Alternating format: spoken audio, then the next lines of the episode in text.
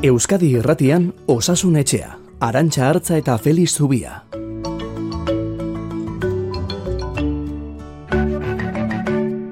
Kaixo, egun on denoi Osasun Etxetik, gu denok prest.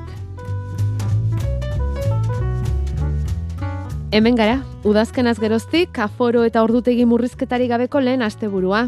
Ego Euskal Herrian, zer, antzeman duzu ez da? Arnasa pixka bat behar genuen, eta batzu batzurentzat etorri da arnaz hori. Bueno, datuei begiratuta, baikorrak direla esan beharko dugu, oroar pandemiari lotutako eta eskuartean darabiltzagun adierazle hoiek berantz doaz inzidentzia metatua, ospitaletako betekada, ziuetakoa. Pandemiaren kurba hori oroar beheranzko bidean da, hildakoen kopurua da, otsail honetan kezka sortzen duen maltsa, mantxa beltz hori, oraindik ere. Eta hor, zeigarren olatua beherantz dela, Kataluniako pediatra talde batek aste honetan eskatu du aurrei maskara kentzen hasteko, burbuila taldeak desegiten hasteko, eta Euskal Herriko pediatra talde bat ados agertu da eskariarekin. Erresuma batuan Boris Johnsonen gobernua kuarentena kentzeko asmotan da positibo ematen dutenentzat eta torren astetik aurrera Oiek, positibo eman duten, oiek itxialdirik egin beharrik ez dute izango. Euren burua zaindu besterik ez, beste, beste gaixotasun batzuekin bezala. Eta horrela, COVID-arekin bizitzen hasteko etapari ekingo diote, orain arteko murrizketa neurri guztiak ezabatuz. Bueno, konturatuko zineten badauzkagula gaur ere Felix Zubiarekin aztertzeko moduko gaiak, Donostia Ospitaleko zainketa berezietako zerbitzu burua bera, eta igandero Euskadi Irratiko solaskide ordu honetan amarrak arte. Felix, kaixo egunon. Egunon, Bueno, astero egin ohi dugun bezala, gaur ere eskatuko dizugu argazki egiteko mesedez Donostia Bai. Ospitalean, zainketa berezien unitatean, somatu duzue, egoera apurtxo bat hobetu dela, lasaitu dela, bai guk nabaritu dugu hori. E, bueno, azken ama egunean edo esango dugu behintzat e, nabaritzen ari garela ospitaleratzeak e, gutxiago direla, ondorioz gure gana datozen kasuak ere bai, eta bueno, ba, arintzen ari zaigu egoera, e, gure egoera hobea da, ospitalea ari da pixkana-pixkana bere onera bueltatzen, e, kirurgiak ere ba, ia normaltasunez, esango dugu. Eta euneko eun ja, lanean kirofanoak eta plangintzan bai, gero baino plangintzan bai. lehen Ah, ere gertatzen zen, eh? Ba, kasuen euneko euna ez da posible izaten, eta hemen ikusten ari garena da, ba, kasu batzuetan, e, ospitaleratzera etorri, ustez e, arazorik gabe, baina positibo eman, eta kirurgiaren bat edo beste atzeratu behar izaten dela. Gutxi Ja. batzuk dira, eh? mhm, Baina hori eta ere batzutan gertatzen da. gaixo guztiei egiten zaie PCR-a. Hori da. Bai, eta hor ikusten da, ba, uste ezarren, ba, positibo izan daitekela jendea, ez? Eta kasu horietan, ba, ebakuntza- ebakuntzak eta atzeratu egin behar, noski. Bai, baina, bueno, Mhm. e, gutxi batzuk dira, eta Bai. ez dakit. Mhm. Horrek bentsat ez luke horrelako lerroburu potolo bat ekarri behar, baina bentsat, bueno, ari gara gore onera etortzen, kirurgia ere normalduta, eta pixkanak ba, geure tokira etortzen, ez? Eta, bueno, ba, Mm. zeuk aipatu duzu sarreran, eta e, aste honetan gutxiago, baina guretzat azken aste hauek gogorrak izan dira, ba, izan den eriotza kopuruagatik, ez? Eriotza asko ikustu, astero, astero, hemen aipatu izan dugu, Bai. ez? E, omikronen e, bilakera zein izan den, Hmm. bueno, nik uste bi olatu batean izan ditugula, ze urte bukaeraraino delta asko izan genuen, eta hori nabaritu genuen, eta nik uste hor bi olatu batera izan genituela, e, gabonaak eta urte berria eta urtarrileko lehen hiru lau egunetan ere delta asko zegoen, eta ondorenean jetxi ere ikusi dugu, eta ikusi duguna da omikron aldaera honek, eta txertak, dugun txertaketarekin, ba, orokorrean behintzat, e, kasuak asko izan arren, portzentualki gutxiago direla, ez, e, eunekotan, ospitaleratzen direnak, ziurtara datozenak, eunekoak, e, hildakoak ere, eunekotan gutxiago dira, baina askoren gutxi asko da, Bai, eta eriotza asko izaten ari gara, ez? bai, zenbaki absolutuak aipatzen zenuen bezala, ez da? Horietan, ba, ba eriotzako purua handia da. Eta hoiek ikustea tokatzen zaizue, zeinketa berezien unitate hoietan askotan, eta ba horrek esan izan diguzun bezala, ba horko langilei erasan egiten dizu. Orain pixka ba lasaixiago eta esan dezagun gustoraxiago ari zarete lanean. Bai, e, geu Bai. bai, eta bueno, ba, bestelako pazienteak ere hartatzen hasi gara, bueno, badira hiru lau hasta ginela lehenengoekin, Mm. eta orain geroz eta gehiago, Bai. eta horrek ere, bueno, ba, pixka batek geuri ere normaltasun horrek ba, sortzen Mm. digu posa bai. Mhm. Bueno, nik badakit eh, medikuoi eta zientzelarioi feliz datu zehatzetan oinarrituta hitz egitea gustatzen zaizuela eta astero astero erakusten diguzu hori baina aurrikuspenak egiten hasita alde neurrian, eh? Ikusten da arriskurik zazpigarren olatu baterako, ala horretarako COVID virusaren beste aldaeraren bat beharko litzateke? Mm, zaila litzateke e, omikron aldaerarekin, berriz izugarrizko, da, e, gauza da, olatu zerri deitzen diogun, ez? Ja. Hau grafikak interpretatzeko modu asko ditugulako. Orduan, e, omikron aldaera gure artean ba, demora desentean egon da, e, inguruan asko eta asko garakutzatu garenak, edo dira, edo, bueno, ez? E, hau da, ia etxe guztietan izan dugu harremana, beraz, e, gertaliteke ondorenean olatu da igoera txikiak izan litezke osasun sistema kolokan jartzerainokoak ba ez dut uste.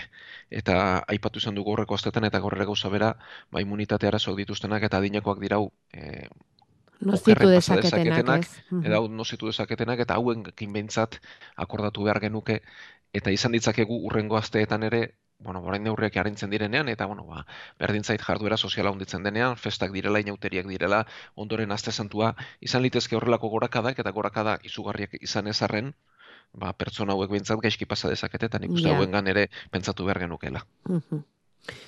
Bueno, eta neurriak lasaituz e, doazen honetan, aipatu dugu hasieran, ez da, mm, Kataluniako pediatra talde batek egin duen eskaria.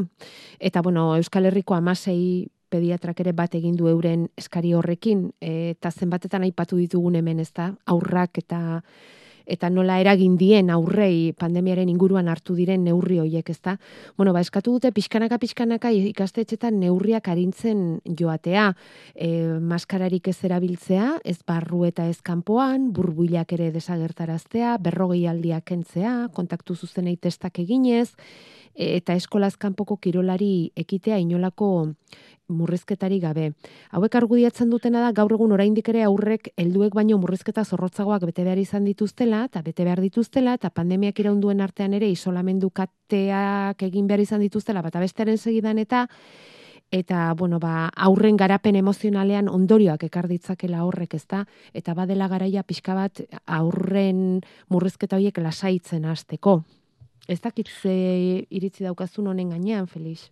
Bueno, e, bai, eta esango dut, e, zuk diozun osatzeko pixka bat, helenik eta baina emango dut informazio teknikoa eta ondoren neure iritzia. e, Espainiako pediatran elkarteak, e, bueno, bere egin du eskaera hau, edo mentzat moldatu egin du. Bai. Eta bere intzidentziak dio, e, aurren artean, e, bere idatziak dio, aurren artean, intzidentzia adinarekin jaunditzen dela nabarmen. Eta adibidez diona da, eskolako protokoloak, ez? E, berdinak izaki, protokolo hortaz gain beste zerbait behar duela, ze adibidez, lehen eskuntzako lehen urtekoak ez, zei urte, zizazpi urte dituztenak, eta lehen eskuntzan bosei mailan daudenak ez, amaik amabi urtekoak, hauek protokolo berarekin, helduek, hau da, zarragoek, intzidentzia handiagoa dutela.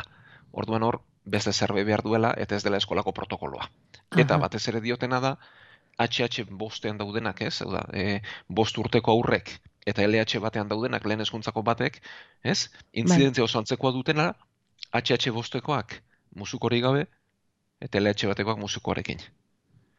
Orduan, hauen proposamena da, pixkana pixkana astea, astea LH bat LH bikoekin, eta eskola bera erabiltzea, edo talde hauek erabiltzea, e, neurri hauen arintzearen ondorioak ikusteko. Ikerketa, ikerketa saio bat egitea, ez? Bueno, e, ni horrekin mintzatera bat adoz nago, e, bai. egin behar dena bintzat neurtuta egin behar dela. Bai. Orain artean pandemian askotan egin ez duguna bintzat, mm neurtuta egin behar dela. Hor nazi zeizazpi urtekoekin, amalau egun itxaron, eman bihazte, ikusi zer gertatzen den. Igoerarik espada, LH iru, laura pasa, eta espalitz LH bost, LH zeira pasa. ez bapatean eskola osoan hartu neurria. Ez, mailakatua egin, ez da? Mailakatua zi, hau da, hasi hartu bi ikasturte, hauetan musukoak endu, ikusi zer gertatzen den, ondorenean beste bi ikasturte hartu, eta ondorenean beste bi ikasturte. Eta era mailakatuan egin. Bueno, horre badu bere zentzua, ez da? Ze bai, neurrien murrizketak ere beti horrela egin izan dizkigute, ez da? Mailakatuan, eta, ez? Bueno, daneterek ikusi izan dugu bi urte hauetan, baina logikoki bintzat ala behar luke, ez? Oda, zerbet kentzen baldin bada, neurtu, ikusi, eta aztertu zer gertatzen den, eta erabaki jarraitu behar den, ala ez den jarraitu behar hori litzateke behintzat erabakia. Eta, e, bueno, ba, idatzi honek berak dio, aurrengan, ez, e, pandemiak e, ba, gogor e, astindutako e, talde bat edo kalte hundiak eragin dituela, eta badela garaia lehentasun aurrei emateko, ze orain artean behintzat, bigarren mailan utzi ditugu aurrak, eta helduon bizi moduan eta helduon e, gauzetan pentsatu dugu aurretan asko akordatu gabe, ba, behin goz alderantziz egiteko. Hau da, azteko aurrekin, eta ondoren funtzionatuko balu heldutara pasatzeko. Eta honek, eta orain bai nire iritzia da etorrela, ba, badu zentzu guztia, ez? Nik uste, e, inorraztu baldin badugu e, pandemia honetan aurrak izan direla, ez? E, bueno, hor ditugu bi urteko ibilbideak, baina lehen egunetan akordatzen ez nola eskolak itxi ziren, tabernak zabalik zeuden bitartean. Ondoren, e, parkiak itxi horrelako neurri ba, ez eraginkorrak eta zentzugabeak ere izan ziren. E, itxialdietatik irteteko, ba, neurri zorrotzagoak izan dituzten aurrek besteak baino, ez? E, aurrek beti izan dituzte protokolo zorrotzagoak, berrogei aldiak, badira aurrak, etxean ba, amabostaldika edo amarregunetako txandaka hilabeteak egin dituztenak, ez? Bueno, baina ikuste, badela garaia lentasun emateko, beraien e, buru osasunagatik, baina beraien garapenerako duten eskubideagatik, heldu garrelako aurra zaindu behar genituzkenak, eta beste alde batetik, eskolak ematen duelako aukera, hau modu mailakatuan egiteko, ez?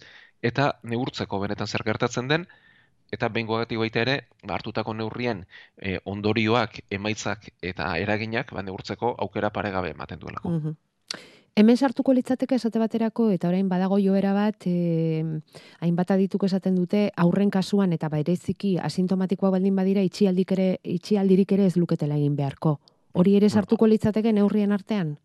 Ez, ez zuzenean. Hau, nik uste hemen, e, e, badela, ez dakit, e, orain inork ez dakigu datuetan oinarrituta nola egin e, atzerako bide hau, ez?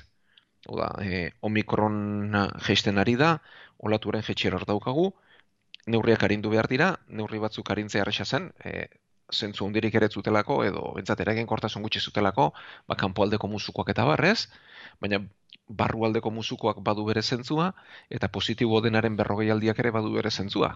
Ze transmisio kateak eteten espaldin baditugu, bakasuak ez dira ainazkar jetxiko edo mantenduko dira, eta horrez aipatuko dugu zeinek ordainduko duten eta ordaintzen dutenak adinekoak eta immunitate arazoak dituztenak dira.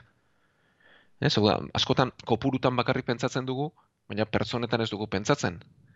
Eta adinekoak hor daude, hor daude immunitate arazoak dituztenak eta hor ditugu izan ditugun eriotza guztiak, ez?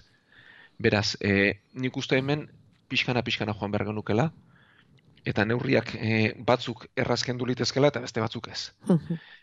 Eta ez kentzekoak zein lirateken, ba, barrualdetako musukoak bentsatorik kentzen aztekotan pixkanaka, eta nik uste eskoletatik asteak emango ligukela neurriakoki bat, eta pixkanaka jentzen joan, eta gero, bigarrena eta kontuz joatekoa da, e, positibo denaren isolamenduaren Kontu hori. hori, ez? Bai. Ze, azkenean behar bada ez du gizartean izugarrezko lerketa jetxiko o ekarriko, baina zazpiegunetako itxialdi badaukagu, badakigu zazpiegun horietan e, kutsakorra garela, sintomekin jarraituta batzuetan egun gehiagotan ere bai, eta transmisio kateak ez baditugu eteten, ba, adinekoak eta immunitate arazoak dituztenak, ba, ordaindu dezakete.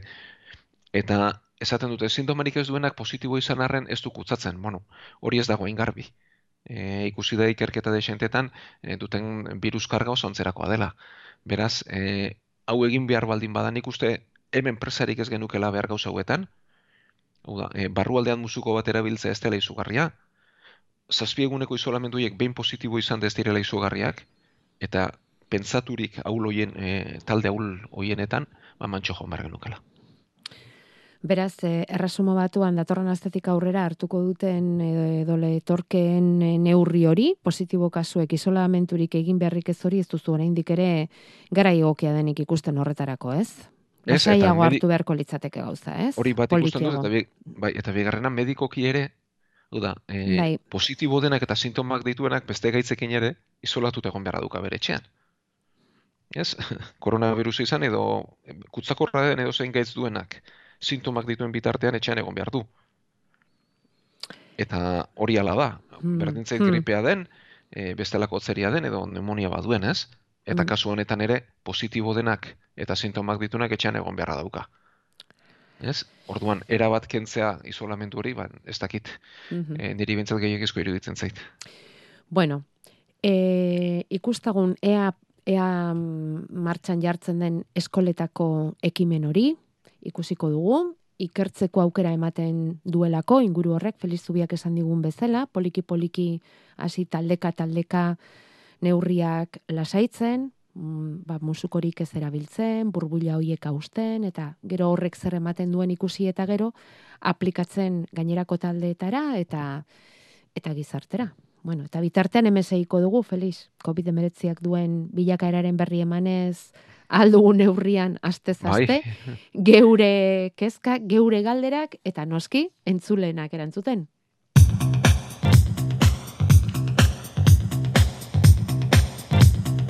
Osasun etxea. Igande goizetan Euskadi Gratian.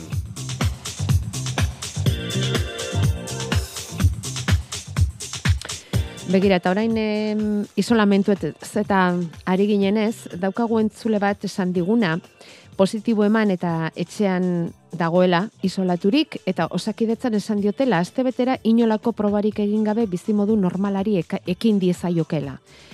Eta guk berriz aurreko saioan esan genuela, oraindik ere kutsakorra izan zitekeela, ezta? Astebete pasa eta gero, ze horrere kasuak eta kasuak daude. Orduan, mm, argibideak eskatzen dizkigu edo nola jokatu beharko lukeen bere kasuan, Felix? Bueno, eh, amarregunetik zazpiegunera murrizteko erabaki hartu zen, bi motiboren gatik, bat da, egia dela badirela pertsona batzuk zazpiegunekin ez direnak utzakorrak, baina besteak bai, eta gero bigarrena zen, ba, e, omikron e, edaera zabal honekin, ba, zituen gizarteko eraginagatik eta ekonomian zituen eraginaren gatik, berabak izela murriztea.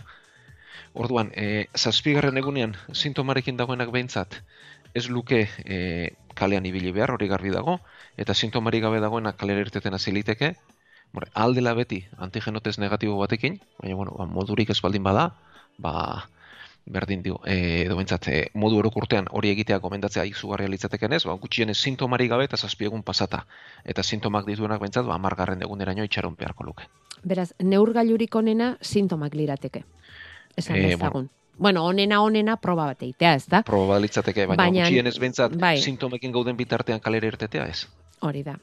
Eta derrigorrezko zerbait egin behar bada, ba, ondo neurriak hartuta, ez? E, ez, ez da denbora kutsatu ala ez kutsatu erabakitzen duena, baizik eta gure egoera, eta bat amargarren egunean izan daiteke ba, kutsatzailea eta beste batez, ezta? Pertsonatik pertsonara. Hori da, pertsonatik pertsonara aldatu egiten da. Vale. En, gogoratzen baldin badugu hasieran amalau egunetan jarri zen erabateko muga, gero amarrera jetxe bai. zen, bak gehien zuenak bai. bai. eta amarretik zazpirako tarte hori ez da inziurra, uh eta hor bintxat, ba, sintomekin moldatu behar genuke lehenik eta bain, eta ondoren testekin guazen txertoetara. Amazazpi urteko alabak, txertoa hartu zuen udan, lehen da bizikoa, eta eguberrietan kutsatu egin zen. Ezin bigarren aiarri, baina etzen erregistratu. Martxoan frantziara doa, eta hirugarren txertoa jarri beharko omen luke. Karte, kaltegarra izango litzateke, zeberez bost hilabeteko antigorputzak baditu, eta berak segurezki bideiarik egin behar ezpalu, eluke txartori jarriko, baina Bueno, ba, hemen bi, bi erabaki daude, bi kontu bada zientzia edo medikuntza eta beste administratiboa. Bai. Orduan, zientziaren aldetik, e, behin gaitza pasata, badakigu defentza hor daukagula, badakigu defentza hauek batez ere, ez dutela bigarren infekzio era bat eh, eragosten, baizik eta bigarren infekzio larri izate eragosten duela, ez? Bueno, desente izango ditugu, entzulen artean ere bai, balenik eta behin delta aldelarekin pasata, gero omikronekin berriro kutsatu direnak, ez? Eta bigarren e, gaixotasun hau, ba, buruti berakoa, edo otzeri moduan pasadutenak, ez era larrian. Bai. Beraz, e, ez dakigu imunitate honek zenbat iraungo duen, eta errefortzu doze baten e, oinarri edo litzateke, baina hau teorikoa da guztiz, ba, imunitate hori luzatzea eta denboran ba, mantentzea. Ordan, bere alakoan hartzeak ez luke zentzurik eta gutxienez bueno, bostila beteko tartea jarri da, e, zeiko izan ziteken bezala eta ziurrenik gehiagoko izan liteken bezala, ez? Hori da bat, eta gero beste administratiboki txerto eskatzen badiote eta bere hango bizimodu egiteko behar badu, ba, txerto horren arriskua. Bueno, ez dago medikuntzan zero arriskuko ezer, baina egia da txertonen arriskua oso oso bajua litzatekela, segurtasunez hartu lezake, beste gauza da behar duen ala ez duen behar, ez? Ja. Medikuntzaren aldetik ez, baina bizimodu egiteko behar badu, ba, hartu lezake. Ja. Eta mm, esan dezagun, bueno, esan duzu ez, medikuntzan inolako e, edo edo segurtasun erabatekorik ez dago, baina bueno, mm, kalte ikeragarririk denbora tarte horrengatik bintzat ez liokela egingo, pentsatzen da. Bueno, eta horren segidan, irugarren dosi hartzeko mm, E, erabakiari buruz, mm, entzule honek dio, esan genuela, etzeguela evidentzian oinarrituta, irugarren txerto hori, orain esplikatu duzun bezala, e, dosi hori hartu gabe gelditzea zentzuzkoa ikusten duzu? Edo, bueno, bueno evidentzietan egin aurrera biderik, edo nola gaude hor, Felix? Ba ez, ez da egin, eta e, ez da nik uste ben altu ere momentzat, e, aurrez ikertu ez den horrein ikertzea zaila izango dela, ez? Dakiguna da, e, txertaketak bi dozi behar dituela osatzeko, eta bere ere kortasuna galdu egiten dela, irurogeita bosturtetik gorakoetan, eta immunitatea arazoak dituztenetan. Horren, hauetan dudarik ez dago. Eh? Irurogei urtetik... Bai, irugarren dosia jarri egin beharko litzateke. Bai, bai, hori da. Eta gainontzekoetan, ba ez dakigu. E, ez dakigu, bigarren dosi horren e, babesak zenbat irauten duen, ez da ondo ikertu, datu batzuk baditugu, eh? eta datuak, bueno, ditugun datuak bintzate, eh, diote bintz, e, irurogei urtetik berakoetan, eta bestelako osasun arazo berezirik ez denean, ba, babes altua dela, eta oientu ez bintzat, irugarren dozi hori gomendatzeko e, oinarririk ez dagoela. Neuk hemen aipatu nuen, ez? baina neure iritzi propioa da, e, irurogei urtetik beran hor kartu beharko luken, ba, bestelako arrisko faktoreak dituztenetan, ez? Hau da, gogoratuz, e, koronavirus asko edatzen dela, zirkulazio aparaturen bidez eta zirkulazio arazoak dituenak diabetesa e, eta biriketako arazoak dituztenetan, ba, behar bada onura arrisko baina ondiago litzatekela. Baina orokorki eta biztan lego guztiari gomendatzeko ez da gauza berririk, ez da datu berririk eta momentu amentzat e, oinarririk ere ez. Bueno, eta entzulen ekarpenak bukatzeko koronavirusari lotuta beti, patxik ermutik utzi digun gogo eta bat, esan ez, uste duela, gizarte bezala, porrot egin dugula, COVID-a ezin kudeatua bihurtu zaigula, txertoak hartu harren ez gara gauza izan jarritako mugak errespetatzeko, gripea bezala beste gaiz batekin bizi beharko dugu, eta oreka ekonomikoak irabazi duela, hori da berak dioena, eta auzolanak porrotegin. Bueno, mandik askotan aipatu dutez koronavirusaren e, kudeak eta guzti honetan gizarte moduan porrot egin dugula, hori erabat ados nago, eta gero egia da, ba, kudeaketan eta lehentasuna jartzerako garaian, ba interes ezberdinak egon direla, baina hau denok ere egin dugun zerbait da, ez? E, askotan geure bizimodua eta geure interesak lehenago jarri ditugu, ba interes orokorraren gainetik, ez? Eta gu gizarteren maila guztietan e, aplikatu liteken zerbait da, ez? Igoitik eta berako honetan bukatuta, ez?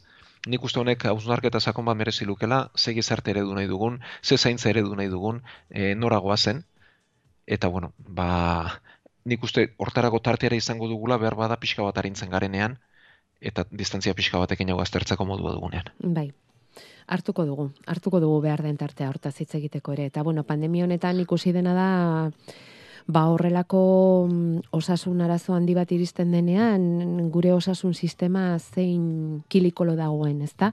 Eta hor Aste honetan Iruñan ikusi ditugu milaka lagun baliabide gehiago eskatzeko manifestazio egiten ostiral honetan izan zen eta datorren asterako osakidetzako sindikatuek deituta otsailaren 26irako ba, manifestazioa dago eta huelga ere bai ostiralerako eta hilaren 28irako lehen harretako zentroetan. Bai, e, bueno, nik e, greba egin behar den alazten e, egin behar ez dut uste hau denik tokia hortaz hitz egiteko, duentzat ez da gauke dela nire lehi honetatik esatea, baina bai iruditzen zaidala osasun sistema publiko indartzu bat behar dugula. E, pandemia honi kontra egin diona osasun sistema publiko izan dela, eguneko ia egunean esango nuke, e, ikusi dela ze gabezia dituen, ikusi duela ze behar dituen, eta Mercedes eskatu nahi dieke gure agintariei, zaintzeko, indartzeko eta behar dituen baliabidea jartzeko, ez pandemia garaian bakarrik, aurrez genituen aje asko ere orain azaleratu direlako, eta favorez bazaindu gaitzatela.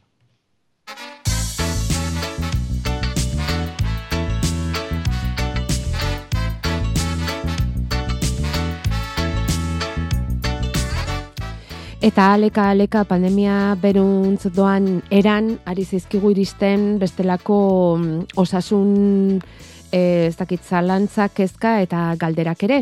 Aurreko astean ikusmenari buruz aritu ginen, Felix, begian agertzen den eulitxo horren inguruan, eta behin ikusmenaren bide hori irekita, berrogeita zazpi urteko entzule bat inguratu zaigu esan ez, miopia eta presbiziak entzeko operatzea pentsatzen ari dela eta gomendatzen ote duzun. Eta zuzentzen ote den operazioaren ondoren bi gauza dira eta nik uste bereizi behar genituzkela. Bada miopia eta bestia presbizia do biztanekatua. e, bueno, e, gu, pixka bat ulertu dezagun nola egiten duen gure begiak ikusmena, ez? E, kanpotik izpiak datoz, modu zabalean datoz, eta e, begiak bildu egin behar ditu, izpi zabal hori izpi estu bihurtu behar du, eta gainera izpi estu horrek, betzarean erretinaren gainean jo behar du ikusmena ona izan dadin.